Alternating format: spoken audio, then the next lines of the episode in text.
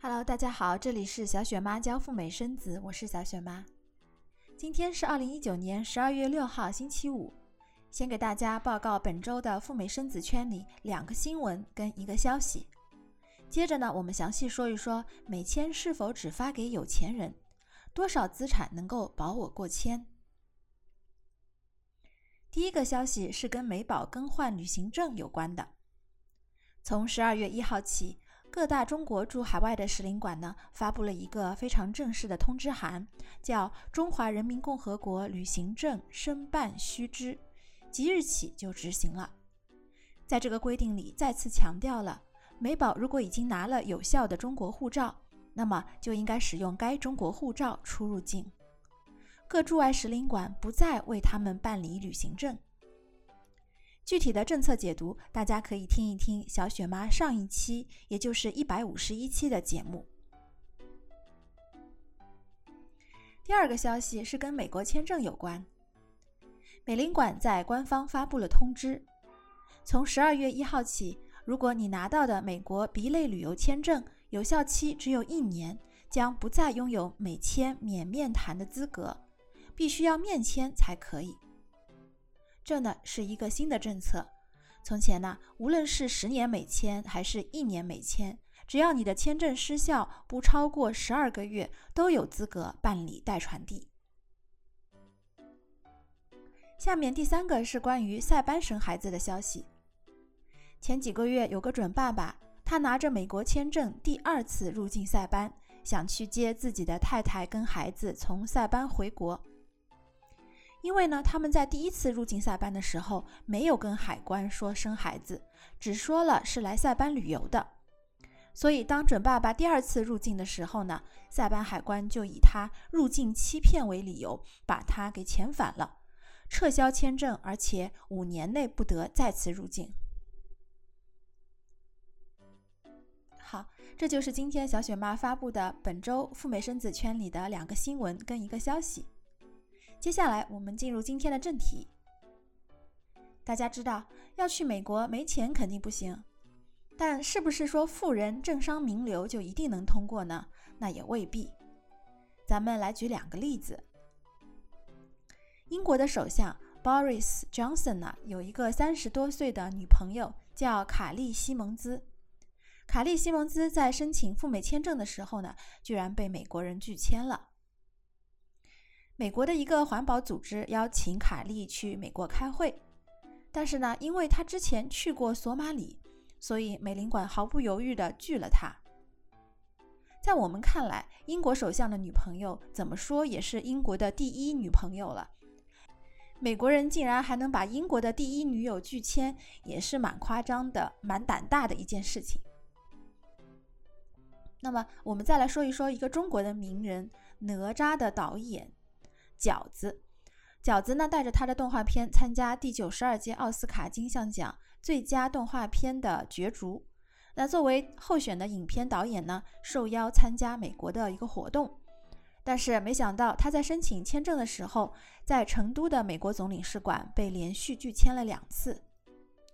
在面签的时候，饺子也出示了奥斯卡官方发的邀请函跟影片获提名的相关的文件。但还是连续两次失败了。导演说呢，他还会申请第三次。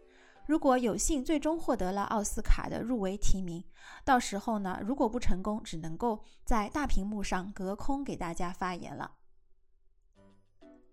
这两个例子都说明，名人和有钱人不一定代表一定能够拿到美国签证。那咱们再来看看普通人。在小雪妈办理过的美签的案例当中，普通人拿到美签的也有很多很多，有普通的城市白领，也有退休的老人，有一些七八个雇员的小企业主，还有呢是淘宝、京东的电商。那他们的经济条件呢也是不太嗯一致的。比如说退休老人呢，他可能退休金是三四千块钱，白领的收入呢要高一些，一两万、两三万。淘宝的小电商大概是五到八万，那么一些小型的企业主呢，可能是八到十万每个月。那自然不同的人呢，出示给签证官看的资产证明也不太一样。有的申请人呢特别有钱，嗯，他就像打扑克一样，把一摞的房产证拍开来摊开来给签证官看。那这些房产加起来的话，至少价值好几千万。但是有的人呢，条件也很普通，可能只能够拿出五万左右的存款跟一两本房产证。但是在现实当中啊，刚才我们说到的这种几千万资产的人，有可能是被拒的。啊，如果你能够只能够拿出五万存款呢，但是也别灰心，也有可能通过。所以呢，大家应该怎么样准备资产证明才比较好呢？嗯，在这里，小雪妈给大家三个建议来准备你美签当中的资产证明。第一个建议呢，是给有钱人的。有钱的人呢，千万别让大家觉得你的资产是来源不明的。美国签证官怎么样看待你的资产问题呢？就是一定要师出有名。你纵使你有十个房本也好，二十个房本也罢，都可以。但是你要能够解释清楚这些钱是怎么得来的。如果你通过幺六零表格呢，告诉签证官我是一个打工的白领。那你的收入是如何能够支撑得起你买那么多套房的呢？如果解释不清楚，那签证官就可能怀疑你是不是在洗钱。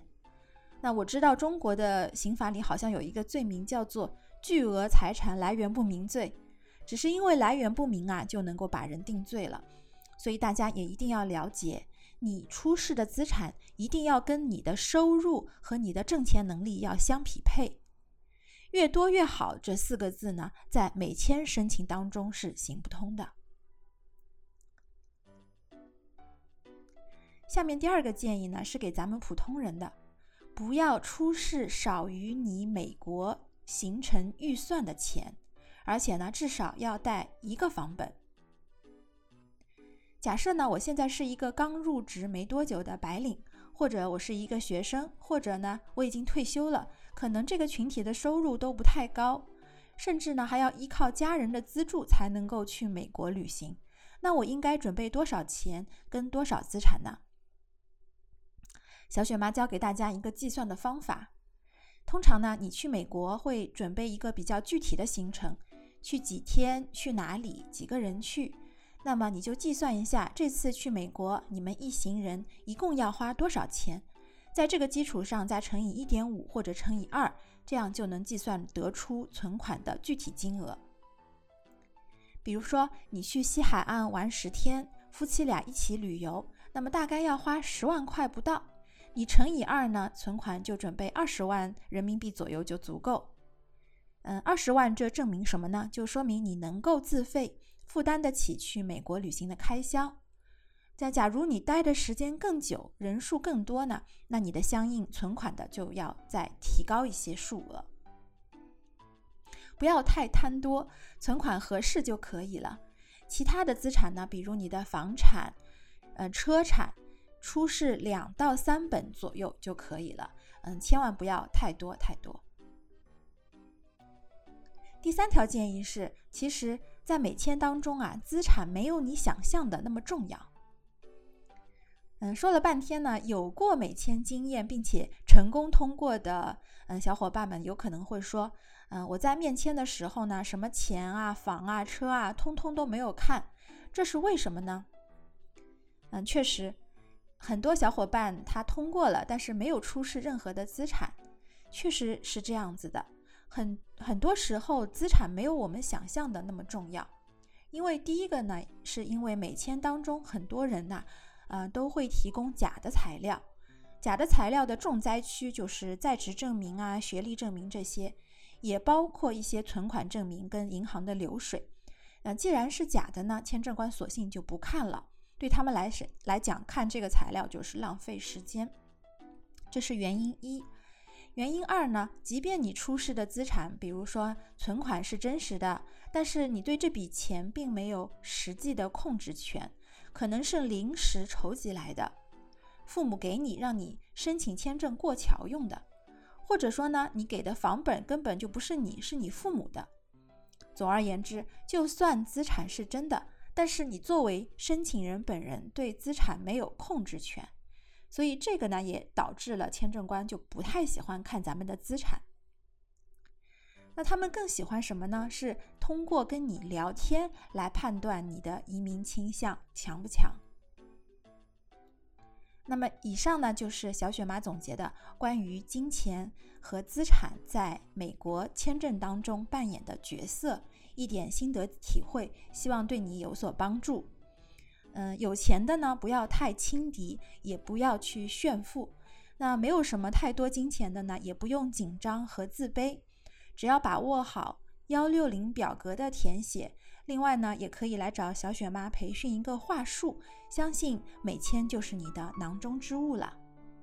小雪妈代办美国和加拿大的签证，提供赴美生子跟赴加生子的辅导，大家可以添加我的微信五九八七零五九四来了解详情。好啦。祝福大家，人人都有美签，人人有机会去美国。